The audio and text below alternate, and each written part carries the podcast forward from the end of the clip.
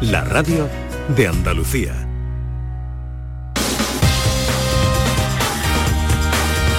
En Canal Sur Radio, gente de Andalucía, con Pepe La Rosa. Queridas amigas, queridos amigos, de nuevo muy buenos días. Pasan cinco minutos de las 12 y esto sigue siendo Canal Sur Radio.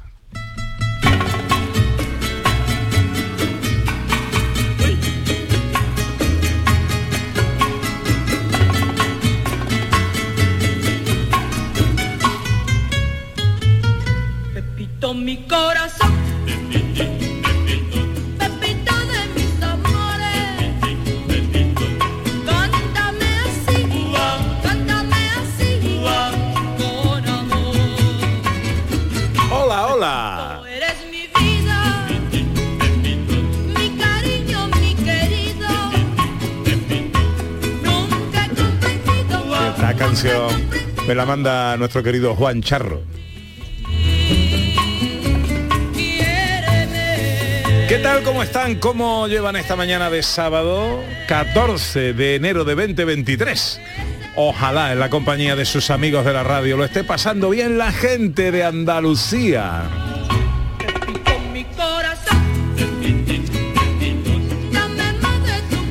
Segunda hora de programa, tiempo para el cine con José Luis Ordóñez. Tiempo para las cosas de John Julius. Hoy viene un poco chauvinista. Tiempo para nuestro radioteatro con un nuevo capítulo de las escenas de Andalucía que escribe y dirige Sandra Rodríguez.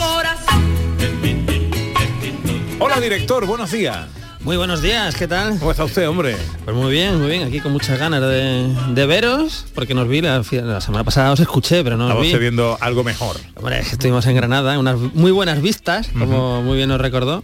Y pero nada, muy contenta, más hoy hace un día estupendo aquí, soleado. Hoy le estamos preguntando a los oyentes que no podemos escuchar porque seguimos con el cable ese pelado, eh, pero sí tenemos algún mensaje eh, que leer todavía en redes sociales. El plato el, de comida que para ti sería el campeón del mundo.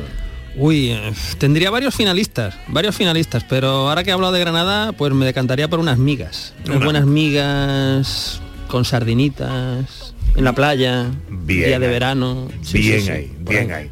Hola Sandra Rodríguez. Hola, ¿qué tal? ¿Y tu plato campeón cuál sería? Uf, es complicado, pero yo creo que ah, me voy a lo sencillo, patatas fritas con huevos, ¿sabes?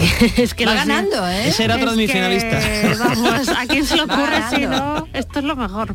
Y con un tomatito ahí ya preparado sería perfecto. Y para John Julius. Una pizza de Nueva York. Una pizza de Nueva York es imbatible para mí. Yo un sitio en, en Staten Island que se llama Deninos y ponía platos que era muy, ¿cómo se dice? Delgada y que tenía una... uf, ¿Qué tiene de diferente la pizza de Nueva York de la pizza que no es de Nueva York? dice que es el agua. No sé, eso es lo que dice. que porque es la masa. No sé, es que quizás es el sitio. No sé, ¿no? Eh, que el ambiente. Hombre, No, yo, yo, voy a Nueva York y como cualquier cosa, yo creo que me sienta mejor por estar allí, ¿no? Exacto. De, Claro, de- es importante. Eso es como cuando tomas un vino en una bodega. Claro. ¿no? Claro, También, sí, claro. exacto. No es lo mismo sí. la bodega Oye, que fuera. John, ¿y allí llevan piña las pizzas o eso es la pizza que es en plan queso, jamón y tal, ahí muy básica? Una, eh, durante una, una racha era una, la fashion o la, la no, la, la moda de, de comer esto, pero eso más de aquí. Eh, ahí también en, en algunos sitios hay pizza de chocolate. La que a ti, uh, Ah. la que a ti te gusta que lleva. A mí lo más simple posible, Pepe, un Pepe normal, un Pepe, ah, un, un- Hombre, normal, normal, yo. un Pepe normal, un Pepe normal es imposible. Una pizza normal con Pepe, muy abnormal. Oye, ¿tú sabes que nuestros amigos del curro hacen la pizza esa de chocolate y pizzas dulces? ¿Quién? ¿Quién lo hace? ¿Nuestros amigos del curro? Pues quizás como esto. Sin, sin prejuicio. Pues, Eh. ya, pero normalmente me gusta una pizza normal. Que, que, ¿cómo se llama? Aquí, que de... Margarita. Eso, exacto. Ajá, que eso es jamón y queso, ya está. Jamón no. Jamón no, jamón. Jamón no, porque el jamón no lo tenemos nosotros. Jamón york. Jamón yo. No, no, yo quiero solamente Queso. Tomate, queso, queso. y queso, ya está. Nada más. Queso y queso. Nada más. Bueno, bueno. Aquí es tres quesos eso. hay gente para. O cuatro. Y los oyentes que nos dicen. Pues mira, varias cosas. Eh, Cristina dice que ella pierde pico en la tortilla de papa, con cebolla o con ajito o con pimiento. Y los huevos fritos con papa también y con pimiento frito, con las papitas al lado. Y María José Fernández dice rabo de toro con patata frita o salmorejo con tortilla de patata. Ay, Omar.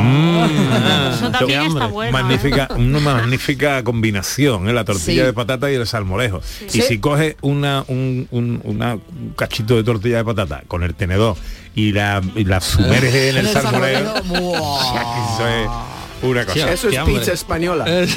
Bueno, tenemos, Eso está muy bueno, no sé lo que es, pero... tenemos nuevo capítulo de las escenas de Andalucía. Sí, y hoy es un poco tramposo, entre comillas, ¿vale? Porque vamos a hablar de Sir Francis Drake, este pirata inglés que nos dio un poco por saco a los españoles, y lo vamos a hacer desde el punto de vista de la historiografía anglosajona, ¿vale? En plan, qué buenos son los ingleses, qué pringados son los españoles, pero bueno, después lo explicamos todo y es un poco homenaje aquí a John Julius, que Muy bien, muy su bien. país durante un tiempo estuvo ligado a Inglaterra, entonces pues... Yo tengo el papel de pirata y yo voy a disfrutar. no, Claro. no un pirata cualquiera, ¿eh? Francis Drake. No vas a ser el duque de Medina Sidonia, estando Drake por medio. Claro, claro. Enseguida capítulo 98 de nuestras escenas de Andalucía. En Canal Sur Radio, gente de Andalucía con Pepe da Rosa. Este 2023 escribe tu propia historia con Social Energy. Toma la mejor decisión del año e instala paneles solares de primeras marcas con hasta 25 años de garantía. Ahorra hasta el 90% de tu factura de luz e ilumina tu hogar noche y día con nuestras baterías. Pide tu estudio gratuito y aprovecha las subvenciones disponibles 955 44 11 11 y socialenergy.es. La revolución solar es Social Energy. La información más útil, el detalle de lo que pasa en Andalucía y en tu entorno más cercano, lo tienes en La Mañana de Andalucía con Jesús Vigorra. Con toda la actualidad, los protagonistas y las opiniones que te interesan. Buenos días Andalucía, son las 6 de la mañana. La Mañana de Andalucía con Jesús Vigorra. De lunes a viernes desde las 6 de la mañana. Más Andalucía. Más Canal Sur Radio. En Canal Sur Radio, gente de Andalucía con Pepe da Rosa.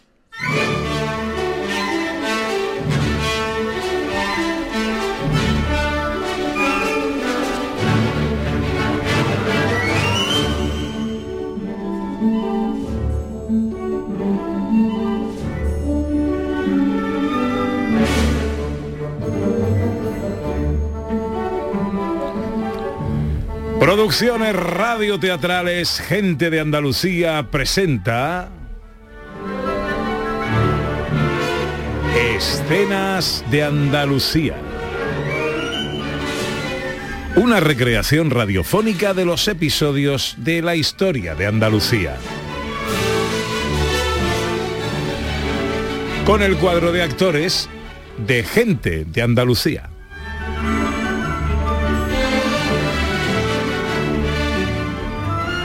Escenas de Andalucía. Hoy, capítulo 98, Drake ataca Cádiz. Estamos en la cálida primavera de 1587. La marina inglesa, al mando del pirata Francis Drake, se aproxima a las costas de Cádiz de manera sigilosa y con intenciones nada pacíficas. Girl, any news? La costa está tranquila, señor. No se espera nuestra llegada. ¿Y cómo demonios se la iban a esperar? Somos ingleses y ya anochece. Los españoles son peligrosos, pero también algo tranquilos. Eso sí es cierto. Y eso lo sabéis porque... Porque soy española. Claro, claro. Madre, ya... eh, madre española y padre inglés, os recuerdo. No hace falta que me recordéis. Vuestro padre sirvió a mis órdenes y me hizo jurar que os protegería. Y así habéis hecho desde que era una niña, señor. Tenéis, por supuesto, mi agradecimiento. Y ahora, para evitar rasguños, os ruego que vayáis a mi camarote hasta que todo acabe. ¿Atacamos? Nosotros nunca atacamos, niña. Nosotros mentemos. Mientras, a tan solo unos kilómetros, en tierra firme, Qué magnífica armada disponemos, don Antonio. Ah, Así es, señor Duque. La envidia del resto de flotas. No hay duda sobre eso. Gran poder marítimo el nuestro. Somos, si me permitís, el centro del mundo. ¿Lo somos? ¿Acaso lo dudáis? Soy precavido, no falto de fe. A veces me cuesta encontrar diferencias entre el precavido, siempre prudente, y el falto de fe que se acerca a la traición. Excelencia, espero no haberos ofendido. Es mi prudencia la que habla. Nada, nada, nada que no arregle un buen vino, don Antonio. Chico, dos copas y una buena botella. La flota que comanda Francis Drake se aproxima y ataca la bahía y el puerto de Cádiz durante dos días. Quema unos barcos y se hace con otros. Mientras, en Cádiz... ¿Cómo? ¿Cómo decís? Un desastre, señor. Nuestros barcos hundidos o robados. Pero... Y no, no es lo único. ¿Qué? Que, que las duelas y los aros han sido destruidos y ahora no tenemos barricas para todos los viajes planeados. Esto es, esto es... Maldito. Y nuestros informes no mienten. Sabemos quién es el culpable. Pues decídmelo ya, demonios. Es ese, ese pirata inglés, Francis Drake. A partir de ahí, a partir de su ataque a las costas de Cádiz, Drake se dirige al algarve portugués, mientras prepara nuevos objetivos en su horizonte marítimo.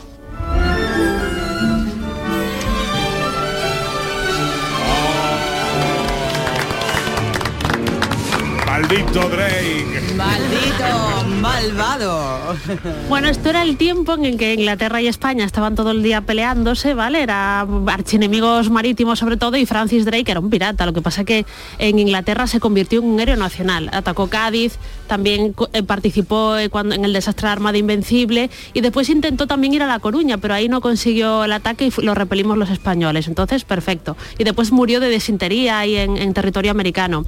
Hay que decir que los ingleses, ¿vale? La historiografía inglesa siempre ha hablado y ha potenciado mucho el heroísmo naval americano en contra un poco de cómo participaban los españoles en estos eventos navales y cada vez hay más estudios que dicen que realmente, bueno, España era una potencia militar muy buena y, llevaba a cabo pues unas ofensivas militares muy muy importantes. Hay una página buenísima, ¿vale? Para los interesados que se llama armadainvencible.org donde desmonta un poco todo este mito de el esplendor británico frente al desastre español que recomiendo a todos los que tengan interés porque es un tema apasionante, ¿no? Ver un poco la historia de España desde otro, desde un perfil más positivo, ¿no? Que estamos muy acostumbrados siempre a verlo como negativo, ¿no? Y que Oye, la liamos mucho. ¿Y, y cómo ha subido nuestro nivel interpretativo? Es que no nos hace falta ni banda sonora de fondo. ¿eh? Que somos tan buenos, somos tan buenos que es que, vamos, Claro, pues, parecía ya. espectacular esto. ¿eh? Es 90 y, este es el capítulo 98 de las escenas de Andalucía. El capítulo Ya. 100, ¿vale? Va a ser El- apoteósico. El capítulo ¿eh? 100 tendremos de invitado especial a alguien como Antonio Banderas o de Santurce, Sí. ¿no? Porque Antonio, escribe un WhatsApp si quieres participar en el capítulo no sé si te 100 podremos meter en la... Ya, ¿no? lo pensaremos. Bueno, pues eh, como decimos, capítulo 98 de nuestras escenas de Andalucía, Drake ataca Cádiz. 12 y 17, ahora nos vamos al cine.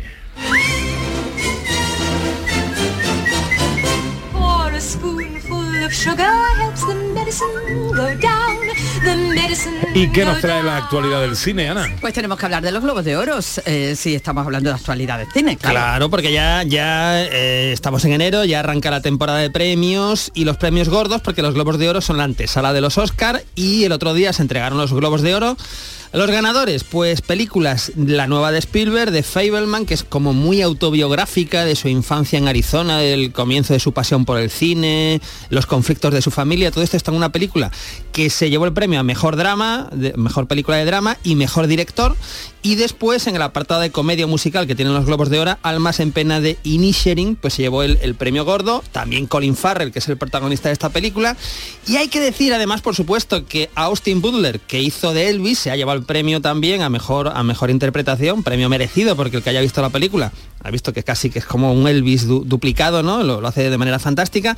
Y por supuesto, eh, se ha confirmado el regreso de Kei Hui Kwan, alias Tapón, que llevaba 37 años sin hacer cine.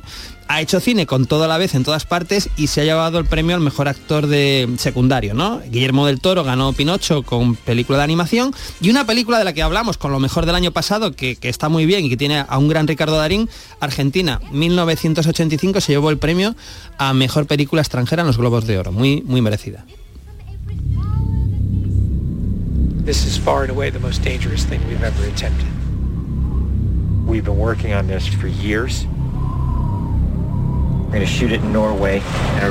Bueno, este es, esta es una... Esto hay que verlo. Esto, esto hay que verlo. Eh, yo es que me acuerdo... Pepe, ¿tú montas en moto? Yo monto en moto. Bueno, pues como sé que vas a saltar en... Todavía no has saltado en paracaídas. Todavía no, todavía Bueno, Pues esto es lo siguiente que tienes que hacer. Ponerte el paracaídas en la espalda, irte a Noruega y a ver si todavía no han desmontado los de Misión Imposible esta rampa que han montado de qué barbaridad, eh, no sé si es un kilómetro o algo así. Bueno, esto es un momento, eh, es una escena de Misión Imposible 7 que se estrena en, creo que es en, mayo, primavera, principio del verano de este año. Pero en septiembre de 2020 iniciaron, o se grabó, digamos, la, la escena más peligrosa de todo Misión Imposible 7. ¿En qué consiste esta escena? Pues esta escena consiste en irse a Noruega, eh, a un sitio que solo puedes llegar en helicóptero, montar una rampa pues de un kilómetro a lo mejor, eh, que desemboca en un precipicio enorme, para que la estrella de tu película salte en moto y paracaídas, ¿no? Pero dice Bueno, que la eh, estrella, no un doble. No, no, no, la, la estrella de tu película. O sea, que si pasa algo y, claro, como dice uno de los especialistas en, en el documental, aquí lo que tienes que evitar es una herida grave o matarte. Es lo único que hay que evitar. Que me imagino que esta Y- escena la dejarían para el final. No, ¿no? eso pensaba yo, pero fue lo primero, casi lo primero que se grabó. No, es mejor hacerlo primero porque si Sí. le pasa algo, pues ya no tiene, no sigues rodando. Claro, Claro, claro, pero yo creo que también esto le mete más Claro. presión a la compañía de seguros. No puedes cargarte la estrella antes de empezar a rodar toda la película, ¿no? Claro. Porque esto se grabó en septiembre de 2020, o sea, hace más de dos años. Dos años, para dos años y medio casi.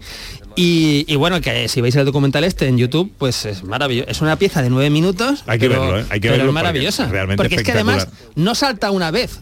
Es que el, el tío salta y cuando llega abajo dice, creo que podría haber aguantado un poquito más en la moto. Sí, eso dice. sí. Total, que eh, salta seis veces, seis veces, claro. Entonces, Qué por locura, eso digo, Pepe, da- y, bueno, esto no, no, aquí es sin cables, aquí no hay cables, aquí, aquí es un tipo que salta en moto, queda, la moto cae, queda cayendo al vacío y tiene que soltar el paracaídas. Claro, si no lo sueltas a tiempo, pues te pegas el castañazo. Si además sí. un precipicio, por muy alto que sea, verá que Eh, la, distancia es muy claro. No es el. Everest, vamos, no estás en el Everest Claro. tirándote ahí. Claro, o sea, eh, realmente es un tiempo de caída libre que a lo mejor son 5, 7, 8, 9 segundos, no lo sé. Sí, no más, Claro, pero, no puede más. pero, claro, hay que estar muy atento y, y es lo que dicen, tú vas en moto y tienes que tener cuidado no, no salir mal o no caerte antes de llegar, porque si te caes de la plataforma estás todavía más jodido, porque no tienes tiempo de abrir el paracaídas y, y te pegas el castañazo. Claro. Pero bueno, todo ha salido bien. Lo, lo curioso del tema es que acaba la pieza esta de nueve minutos y dice el director, bueno, la verdad es que esta- esto es lo más arriesgado que hemos hecho. Lo único que me da miedo es lo que tenemos preparado para la siguiente parte. Para Misión Imposible 8. Que ya están rodando. Oye, y por supuesto, siete motos, las siete veces que se tiró, siete motos Siete para... motos a, desguace. al Al desguace.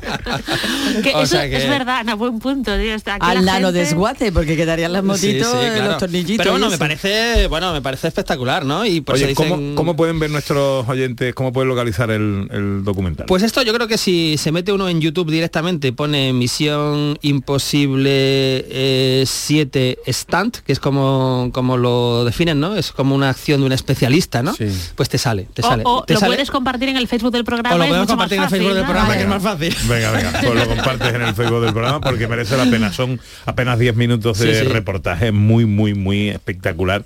Esto es cine puro, director. Sí, y esto es para verlo en una sala de cine, porque claro, nosotros ahora queremos ver, por supuesto la historia es importante y seguramente la historia va a estar muy bien, pero queremos ver ese momento que hemos visto que se ha grabado de maravilla, que lo vamos a ver perfectamente, toma arriba, toma abajo, en fin, eso hay que verlo en una sala de cine. ¿Cuándo se estrena la película? Pues creo que es, yo diría que es verano, este verano, este verano, no recuerdo la fecha ahora, pero yo diría que es en julio, quizá, en julio, julio de Junto- 2023. Junto con Indiana.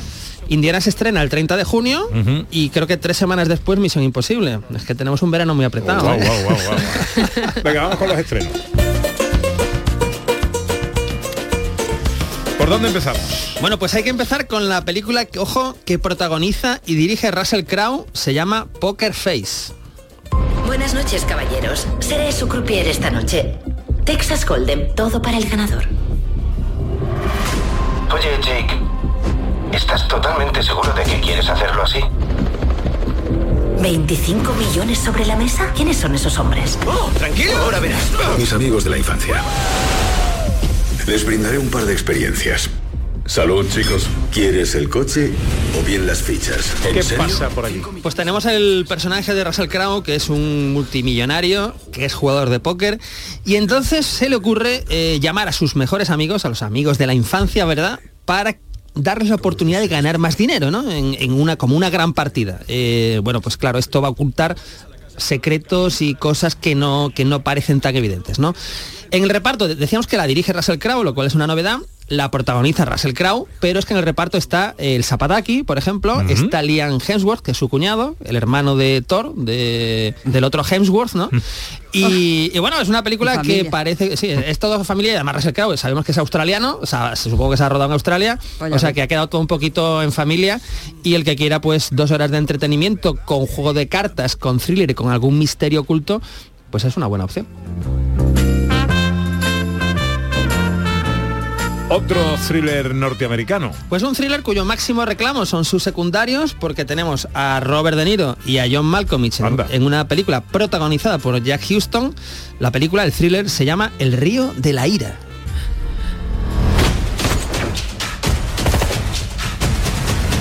Ya basta. Vengo a llevarte a casa, chaval. Más noticias. Los opioides se cobraron 93.000 vidas el año pasado. Peculiar la voz del doblaje de... Sí, lo que pasa que ya me genera dudas si no he visto el cartel si es Sylvester Stallone, Al Pacino o Robert De Niro, porque es el mismo actor el que los dobla según qué película, ¿no? Pero, pero bueno, es de estas películas que, que utiliza el reclamo de dos, dos leyendas del cine, ¿no? Sobre todo De Niro, ¿no? Y también eh, John Malkovich. Eh, donde son básicamente secundarios, el protagonista Jack Houston es una historia de venganza.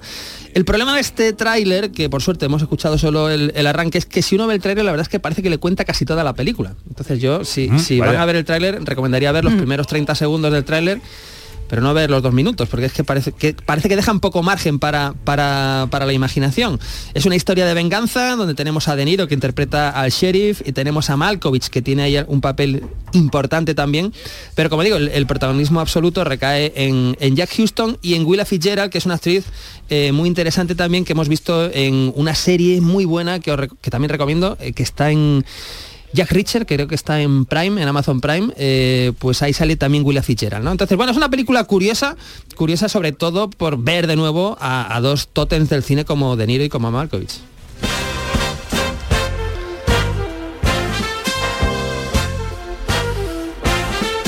Un drama británico nos llega ahora. Un drama británico, un drama biográfico, porque eh, nos va a contar un poco la vida de una escritora eh, legendaria, legendaria como Emily Bronte, y claro, el título de la película es Emily.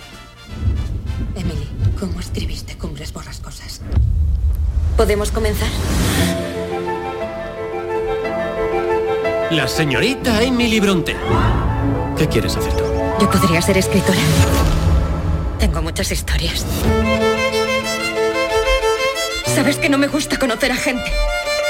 ¿Qué podemos contar de este drama biográfico? Bueno, todo el que haya leído Cumbres Borrascosas, Cumbre- es una de las grandes novelas de la literatura universal. Eh, tiene una adaptación muy buena, creo, con Lawrence Oliver en los años 40, también magnífica.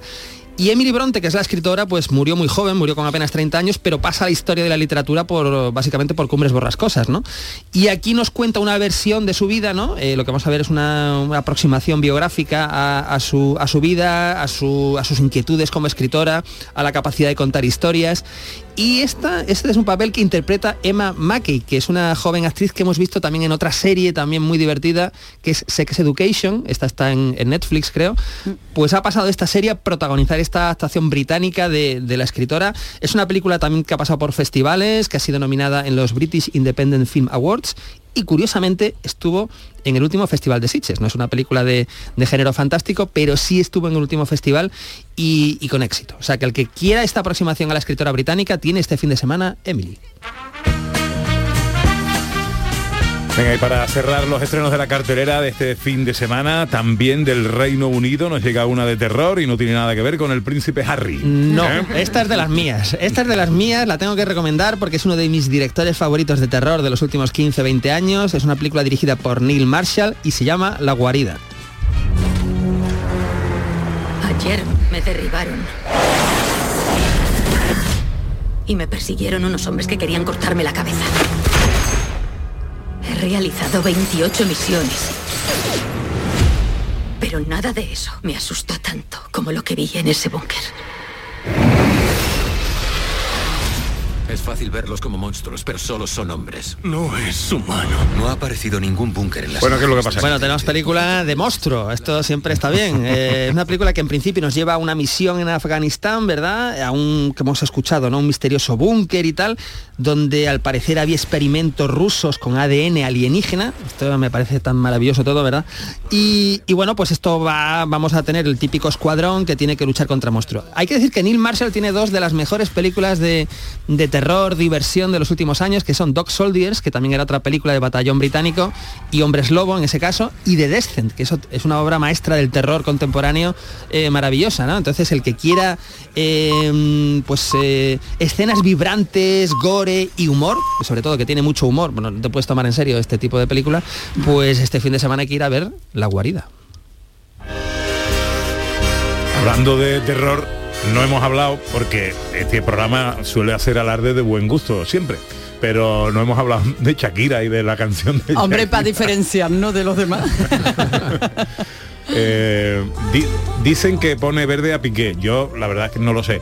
Porque si se le entendiera, eh, eh, podría, pero. Pero ¿habéis escuchado la canción o no? No, yo no la he escuchado. Yo sí, Yo sí, no sé sí, que la la he escuchado. Hombre, sí, pone verdad piqué, vamos, se intuye que sí, ¿eh? Ahí la tiene.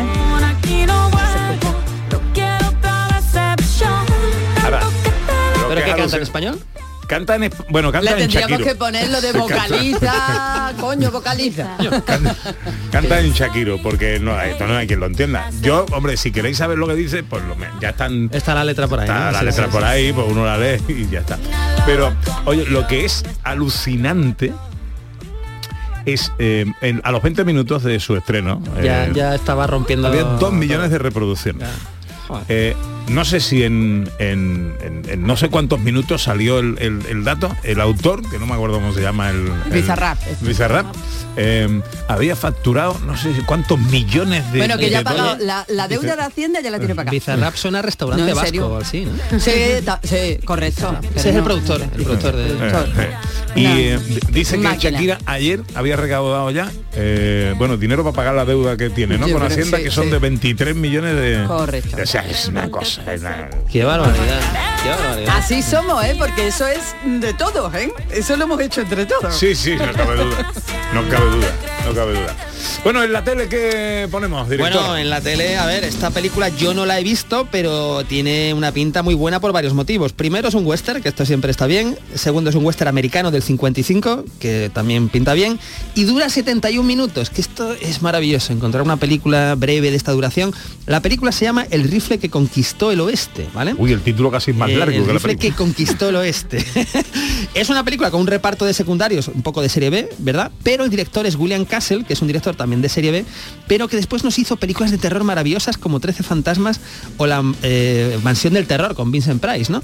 Curioso que arrancar este director con un western. Y aquí, eh, ¿qué pasa? Pues nos vamos al ferrocarril, a la zona de los Sioux en el territorio de Wyoming, donde van a pasar cosas. Claro, los Sioux, el ferrocarril, pues va a ser un poco el punto de conflicto en la película. Y a la cabeza de esta misión del ferrocarril está un tipo que se llama Jack Gaines, que tiene su nuevo rifle modelo Springfield, con el cual intuyo que va a ser el rifle que va a conquistar ese oeste. Ese va a ser. Yo esto no me lo pierdo hoy a las tres y media en Canal Sur Televisión.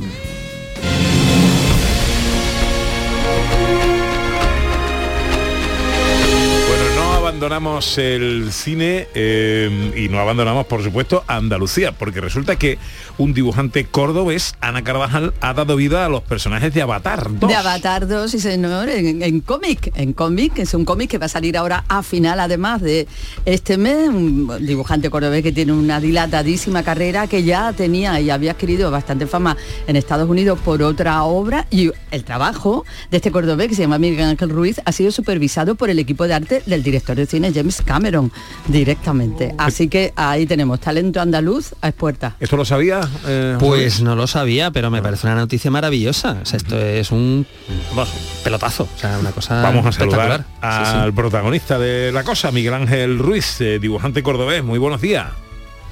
Buenas tardes, Pepe, buenas tardes. ¿Qué tal, hombre? ¿Cómo estamos? Estamos estupendo, un día muy bonito aquí en Córdoba, un poquito de frío, pero como siempre, de lujo. Oye, ¿esto, ¿esto cómo funciona? ¿Esto cómo pasa? ¿Esto es un encargo que te hace eh, la distribuidora o la productora? ¿Es algo que tú haces y que ellos eh, luego le dan su beneplácito? Cuéntanos un poco la historia. Eh, bueno, esto en realidad es que James Cameron, para hacer la trilogía que quiere realizar sobre Avatar, hizo un guion demasiado largo. Entonces hubo una parte que dijo, esto no hay donde meterlo. Si no se va a alargar ya demasiado. Esto va a dar para, no para atrás, va a dar para 18 películas. Entonces eh, lo vendió a la editora, a la editorial americana Dark Horse, que es una editorial bastante importante, y ellos sobre eso, pues el mismo guion de James Cameron lo adaptaron a cómic y estaban buscando dibujantes. Eh, uno de ellos, eh, Agustín Padilla, que es malagueño, ya estaba dentro de la serie y me dijo, mira, mira, están buscando dibujantes, envía tu trabajo. Entonces envié mi trabajo, esperé un par de semanas y, allí estaba, ya me, dijeron que sí, que contaban conmigo para el proyecto y tal, y fue una experiencia alucinante, la verdad muy enriquecedora. Bueno, este trabajo, Miguel Ángel, lo has tenido que hacer, eh, esto lo has hecho tú desde tu estudio, desde tu casa, no has tenido que estar allí personalmente, ¿no? Eh, sí, claro, para bien o para mal trabajo en casa. y la relación con el equipo de James Cameron, ¿con él directamente? ¿Te has eh, entrevistado, visto o has tenido alguna interactuación con él? Sí, la verdad que ellos supervisaban desde Lightstone, la productora de James Cameron, revisaban todo el trabajo. O sea, la editorial solo hacía como especie de puente entre los artistas y la misma productora. Y nos enviaban, evidentemente yo, yo hace, desde un año tenía ya imágenes de la película, tenía ya las fotos de todos los personajes, modelos 3D, e incluso piezas de la banda sonora con vídeos, y todo esto nos lo enviaban directamente a ellos. Luego sí es verdad que en alguna ocasión hicimos alguna videoconferencia por Skype, y la verdad es que, como te digo, súper bien y una, Qué bueno. Muy bien, muy bien. Qué bueno, sois tres, ¿no? Un sevillano, yo Galindo, el Agustín sí. Padilla y tú, sois los tres Yo, que yo tengo una, curiosidad. Al, al haber estado eh, trabajando en un proyecto que es muy cercano a la película que tenemos ahora, que es Avatar 2, ¿esto te ha permitido ver la película antes o has tenido que esperar hasta su propio estreno? Porque igual has sido privilegiado y te han dejado ver algo antes, ¿no? Eh, eh, eh, soy un dibujante, así que me he tenido que esperar. no, lo que sí es verdad que, como he dicho, que sí tenía varias piezas donde salían varios seres que yo tenía que dibujar y sí tenía fragmentos de algún que otro momento. Pero muy, muy, muy poco, con cuentagotas. Es un proyecto muy concreto en el que tuvimos que firmar una cláusula de confidencialidad Claro. y evidentemente muy cerradito, muy top secret. Claro. Y, y te pasan, o mientras estabas en el, en el proceso de desarrollo, ¿no? Dibujando y a lo mejor les enviabas cosas, ¿ellos te pasaban notas o tal? ¿O, o te han permitido un poco, eh, pues ir un poco con, con tu idea inicial? A ver, en este tipo de proyectos uno como dibujante sabe que tiene que ser muy fiel a, pues, a los personajes que ya están creados, ¿no? A las notas que nos habían enviado y a las fotografías. En concreto, yo por ejemplo tuve un desafío muy grande que es que salía una de las actrices que sale en la peli, una, una sargento o algo así, y tenía que parecerse, pero la foto que me habían enviado estaba dentro de la cabina con una oscuridad muy tremenda, las facciones eh, se le notaban demasiado por la misma luz tenue, entonces yo no, no sabía ni quién era la actriz, y lo tuve que repetir cuatro o cinco veces para una viñeta. Pero Claro. bueno, ya la editora, claro, se dio cuenta y dice, no, que este no sé quién es la, la actriz esta. Entonces me mandó un enlace de Google para que viese mejor cómo la muchacha esta y digo, "Ah, esto ya es otra cosa.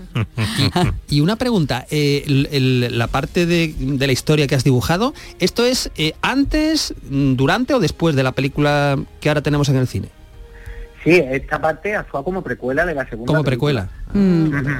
Oye, una cosa, Miguel Ángel, porque tú ya eras conocido, tu obra era conocida mm, en Estados Unidos por otro cómic, ¿no? Que se llama Organa Le Fay y que mm, fue un éxito de venta y que tiene una protagonista que va con un mono, el mono se llama Seneca y lleva la camiseta del, del Córdoba Club de Fútbol. El mono. ¿Has podido meter alguna cosilla cordobesa aquí o no te la has dejado? No se puede hay de decir que todo, igual. va. Hay de todo. Yo intento meter mucho la iconografía, sobre todo andaluza, y por ejemplo podemos ver la misma obra del FI, podemos ver el Guernica colgado en una oficina, podemos ver el batillo de los Omeyas, podemos ver hasta un disco de Medina Zahara, vamos. Qué bueno. Oye, pues eh, eh, Miguel Ángel Ruiz, eh, felicidades porque esto es algo que nos llena también de, eh, de orgullo cuando estamos hablando de algo que tiene tanta repercusión a nivel mundial, como es una producción de James Cameron y de Cameron y en fin, y lo que le cuelga, ¿no? Como por ejemplo este, este cómic. Miguel Ángel, un abrazo muy fuerte. Otro para ti, bueno, para ustedes. Gracias. Hasta luego. Enseguida John Julius, antes te pregunto, ¿cuál es la estrella que tenemos hoy? Pues tenemos una de esas estrellas que tiene una mirada que no olvidas, si la has visto alguna vez en una película. Hoy tenemos a Betty Davis. Betty Davis. Bette Eyes. Davis. Bette Davis. Bette Una Davis maravilla. Eyes. Bien, bien, bien, pues será enseguida. En Canal Sur Radio, gente de Andalucía, con Pepe da Rosa. Abríguese y luzca este invierno con Peletería Lonus Sevilla. En Peletería Lonus tendrá todo tipo de prendas y pieles a precios increíbles. Chaquetas de piel desde 69 euros y chaquetas de bisón y astracán desde 390 euros. Además, arreglamos y transformamos sus prendas con la mayor calidad. Estamos en Méndez Núñez 10. Y ahora todos los artículos del 20 al 50% de descuento y el bisón al 30%. Pero Pepe, Carmen, qué guapísimos estáis. Tenéis la piel perfecta. Sí, hemos ido a Clínica Doctor Ortiz y nos ha aconsejado lo mejor para los dos. Nos han transmitido seguridad y confianza. Son muy completos. Tratamientos de arrugas, rellenos faciales, láser, cirugía plástica, injertos capilares, ginecología. Pide tu cita gratuita en Clínica Doctor Ortiz y siéntete segura en tu clínica estética de confianza. Pacientes reales, belleza natural. Cinco Océanos, la boutique del congelado, tiene nueva tienda en Sevilla, en Pinomontano. Hasta el 24 de enero, muslo de pollo sin cadera a 2,40 el kilo. Cinco Océanos, especialistas en productos congelados, variedad, calidad y precio con la mejor atención. Muslo de pollo sin cadera a 2,40 el kilo. Nuevo Cinco Océanos de Pinomontano, calle Estrella Canopus 23. El Sevilla de San Paoli ha salido de los puestos de descenso con el nuevo año. Pero ahora toca ganar y seguir ganando. Así que que siga la racha. Y este sábado, suerte también al Granada en segunda, que se mide ante el Levante en el Estadio Ciudad de Valencia. Y tenemos un Unicaja Málaga Obradoiro en la Liga ACB de baloncesto. Y todo en la gran jugada de Canal Sur Radio, desde las 3 de la tarde con Jesús Márquez. Más Andalucía, más Canal Sur Radio. En Canal Sur Radio, gente de Andalucía con Pepe da Rosa.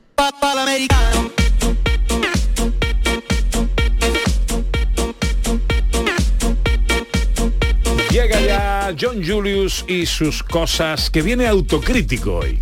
Un poquito. Ya, A ya. ver, ¿qué, Mira. te, qué te pasa, querido? Pues tú sabes, Pepe, que yo llevo más de 17 años viviendo aquí en Sevilla y muchas cosas han cambiado tanto aquí en España como en Estados Unidos desde que llegara yo en noviembre 2005. Por ejemplo, cuando George W. Bush, Jorge W. Arbusto, era el presidente de mi país nativo y Joe Shoemaker, José Zapatero, era el presidente de España. Han cambiado actitudes políticas y también estados de ánimo en general. Por ejemplo, en Estados Unidos hemos elegido un presidente negro, Barack Obama, con clase, pero decepcionante en lo que podía conseguir y cambiar en ocho años. Y después hemos elegido un presidente payaso, con malas formas, sino mala leche. Debido a estos dos presidentes y una pandemia, mi país de origen ahora es mucho más fracturado, ¿vale? Recuerdo cuando mi mujer y yo estábamos de visita en Estados Unidos hace menos de 10 años, un día nos montábamos en bici paseando por el pueblo de mis padres en Nueva Hampshire y vimos una bandera americana muy grande colgada del porche de una casa señorial y mi mujer me preguntó si era una casa gubernamental, si era una casa, un edificio del Estado. Y le dije que no, que una casa privada. Después me preguntó si los dueños eran de la derecha. Y le dije que no se podía saber eso porque en aquel entonces, en aquel entonces, colocar un bandera americana no delataba a qué partido o a qué candidato votaban los habitantes. Bien. Ahora sí se puede saber. Si colocas una bandera americana en tu casa o pega una en el parachoques de tu todoterreno, la gente te ve como defensor o partidario de Donald Trump y su séquito privilegiado, racista y con la mente cerrada. cerrada. Ya sabemos que antes de cada partido profesional de deporte en Estados Unidos suena el himno nacional, no el himno del equipo anfitrión. No hace mucho era algo inaudito que durante el himno nacional el público y sobre todo los jugadores no se pusieron de pie con la mano derecha sobre el corazón durante estos dos minutos y medio. Hoy en día es casi de esperar que cuando suena el himno nacional antes de un partido, la mitad de los jugadores se pongan de rodilla con la cabeza agachada como si le diera vergüenza ser estadounidense. Acabo de ver un cuadro publicado por Statista Research Department y demostraba el orgullo de los estadounidenses, el, orgullo de los estadounidenses de ser estadounidenses y cómo, y cómo este orgullo ha cambiado entre 2013 y 2022. Resulta que la porción de los extremadamente orgullosos ha pasado de casi el 60% hasta menos de 40%. La porción de los muy orgullosos se ha quedado más o menos constante al 30% y la porción de los moderadamente orgullosos han pasado del 10% al 20% más o menos. Parece que los estadounidenses nos hemos vuelto menos patriotas y más autocríticas, más como España, digamos, porque también hay otro cuadro publicado por Statista Research Department, basado en una encuesta hecha a, 56 mil europeos adultos, es decir, a gente de todos los países eh, europeos. El encuestado solo tenía que responder a una declaración. Podría estar de acuerdo o no. La declaración era, no somos perfectos en mi país, pero nuestra cultura es superior a las demás. En toda Europa, toda Europa, España ha tenido el porcentaje más bajo, con el 20%. Al enterarme de esto, lo primero que pensé era, todas las personas de este 20% tienen que ser andaluces. Mira, a veces los andaluces son pesados con su, su, cervetita y su plato de gambas en la terraza de un bar diciendo entre sí, como se vive aquí, no se vive en ningún lado. Pero tiene un poco de razón. Y también hay... Un poco. y también hay el mestizaje de culturas que durante tantos siglos ha cuajado para llegar a ser lo que hoy es, hoy en día es ser español. La cultura romana, la cultura árabe, la cultura cristiana, la cultura judía y muchas más. La cultura española superior a las demás culturas depende de cómo definimos los términos. Eso es lo que pasa con estas afirmaciones y negaciones genéricas. Por ejemplo, si alguien me preguntara si creo en Dios, yo tendría que preguntar qué o quién es Dios para usted. ¿Cómo puedo responder a una pregunta sin saber qué significa la pregunta? Es lo mismo con la pregunta de, la encuesta. ¿Qué significa la cultura de un país? Una persona, al escuchar el término cultura española, puede pensar en lo que está en los yacimientos arqueológicos, otra en lo que está en el Prado, otra en el clima en la cocina, otra en el rocío, otra en Rosalía, otra en la jornada laboral y la sieta y otra en la gente que no limpia la caca de sus perros en las afueras de Sevilla. Creo que es todo esto y mucho más. Y también es la humildad y la sabiduría que van de la mano de tantos años de civilización, por, por, cierto. En la encuesta, los griegos tienen la porción más alta de gente que piensa que su cultura es superior, el 89% quizás porque ahí naciera la cultura helena, es decir, la cultura occidental, civilizada y democrática, no sé. Las, los demás países con un porcentaje alto, Georgia, el 85%, Armenia, el 84%, Rusia, oh. el 69%, Bulgaria, el 69%, Bosnia, el 68%, Romania, Rumanía, el 76% y Croacia, el 65%, son de Europa de este, países a mi ver nacionalistas. Los demás países con un porcentaje bajo.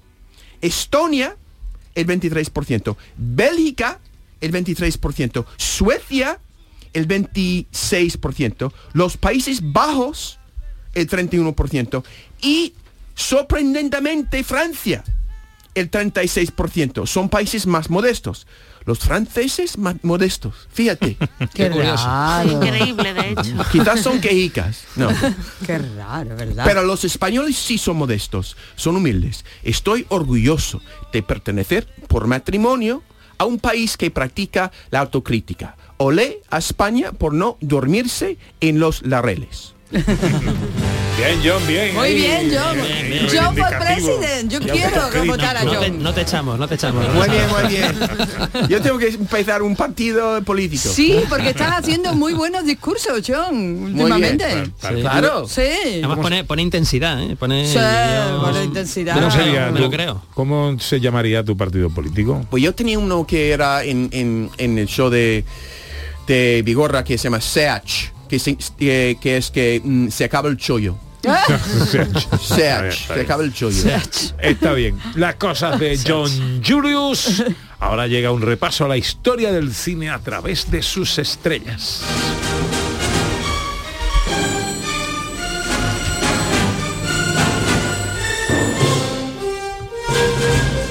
Del creador del repaso a la historia del cine con Paul Newman, Elizabeth Taylor, James Dean, Ava Gardner, Marilyn Monroe, Cary Grant, Gregory Peck, Catherine Hepburn, Errol Flynn, James Stewart y Grace Kelly, llega ahora... Bueno, pues vamos a ver cómo suena la estrella de hoy. Are you remembering the time you wanted me to wear white? Are you? Well, until now, I never have. Bueno, es Bette Davis, Betty Davis, ¿no? Una de las grandes estrellas, una de las grandes actrices del Hollywood clásico. Nació en 1908 en Estados Unidos, muere en el 89 en Francia a los 81 años, unos 81 años muy, muy vividos, ¿verdad? Eh, y aquí la estábamos escuchando en una película del 38, Jezabel, maravillosa, dirigida por William Wyler, el director de, Ben Hur, por ejemplo. Y en esta escena que la escuchábamos estaba junto, junto al gran Henry Fonda, ¿no? Es una de estas grandes pelis de verdad que es melodrama en plena guerra de secesión, estamos ahí en el, siglo XIX. Es una de esas pelis que le pegaban mucho a, a Betty Davis. Esto era en el 38, pero es que en el 39, apenas un año después, la tenemos en otro de sus grandes papeles. He can't answer. He daren't answer. If your majesty will let me tell you. Go on, then tell me. Bueno, y aquí, aquí además está con una pareja de lo más improbable, porque la pareja está Bette Davis y Errol Flynn. Están los dos juntos en una película Mm. que es La vida privada de Elizabeth y Essex, de Michael Curtis, el director, por ejemplo, de, de Casablanca, donde tenemos una mezcla de, de biografía histórica, de drama romántico, que narra las relaciones entre una ya envejecida Isabel I, reina de Inglaterra, y el conde de Essex, un elegante conde de Essex, al que da vida, por supuesto, Errol Flynn, ¿no? Errol Flynn, pues, de, perdón, Bette Davis aquí muy muy envejecida, muy alabada por la crítica y por supuesto a Errol Flynn le cayeron todos los palos, ¿no? A nivel artístico. Pero es una película muy interesante, muy buena y ya digo, es una pareja muy, muy, muy novedosa y muy curiosa. Pero bueno, otro de los pesos pesados en la filmografía de la gran Bette Davis es esta. Es La Carta, no sé si recordáis La Carta, es otra de esas películas que tú dices, Bette Davis ha nacido para protagonizar esta película.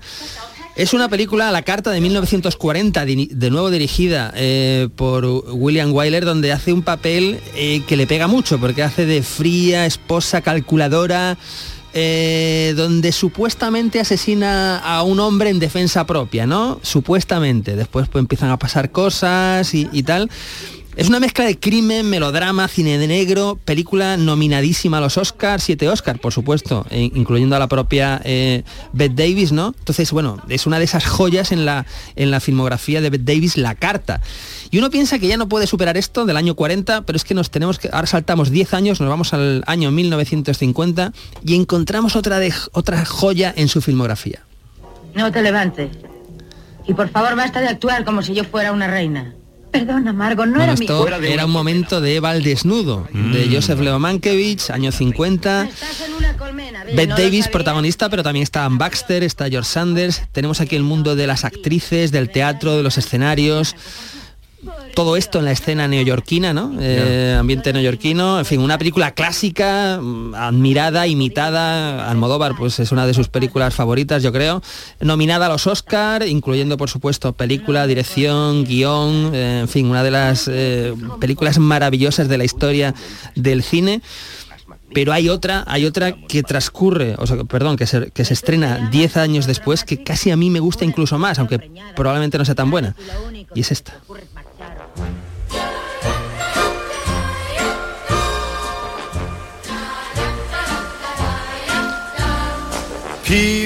Año 61, dirige Frank Capra, ¿os suena Frank Capra, no? Sí. Qué bello es vivir, director de bello es es vivir. vivir, pues en el Frank Capra. 61 estrena Un gángster para un milagro. Un gángster. Estaba pensando en esa película. Un gángster para un milagro, que es una joya de película, es muy emotiva.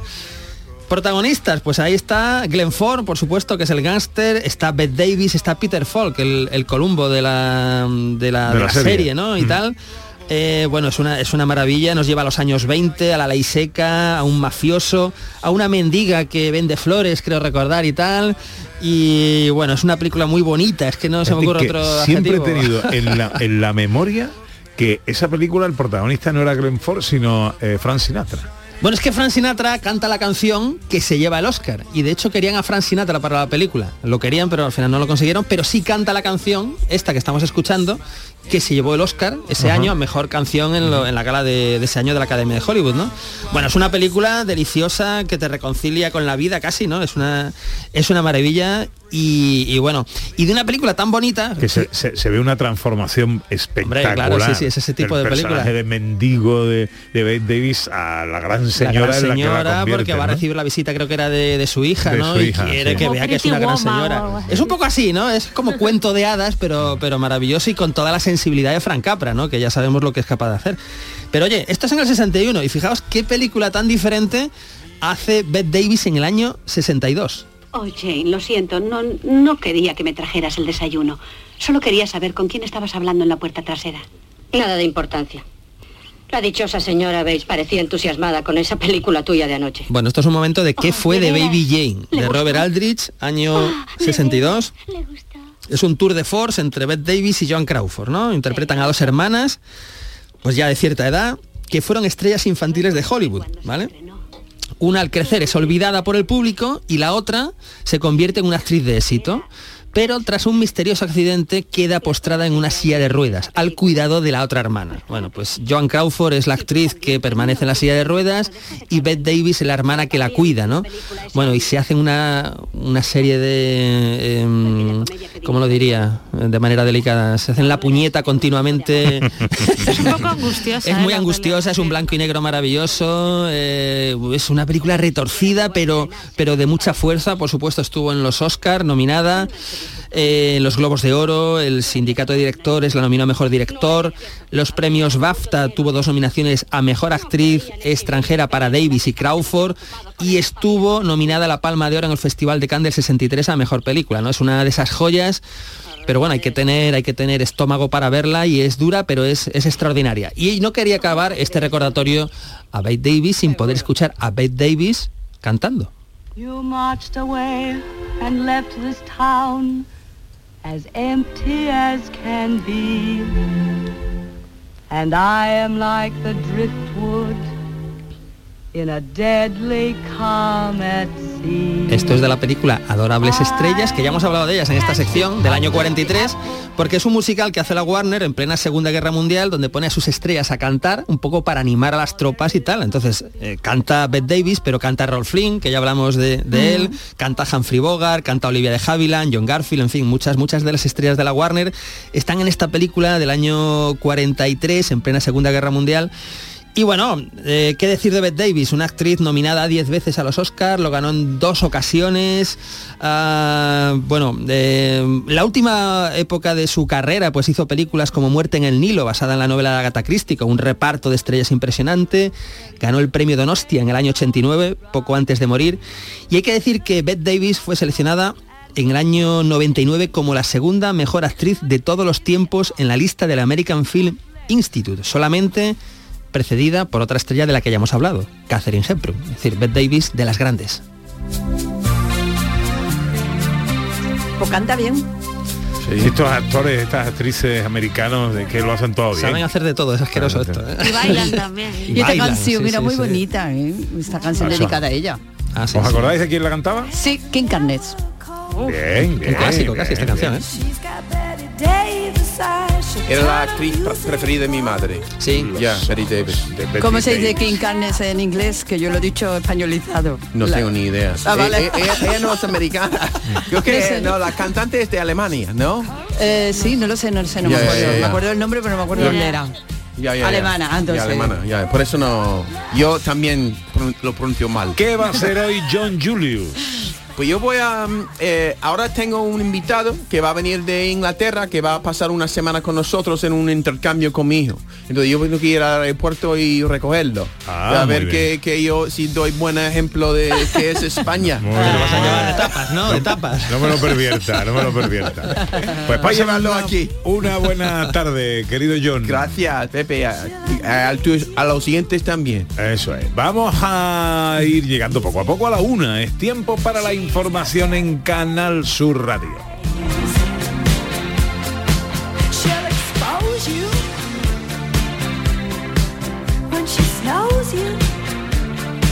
En Canal Sur Radio, gente de Andalucía con Pepe da Rosa.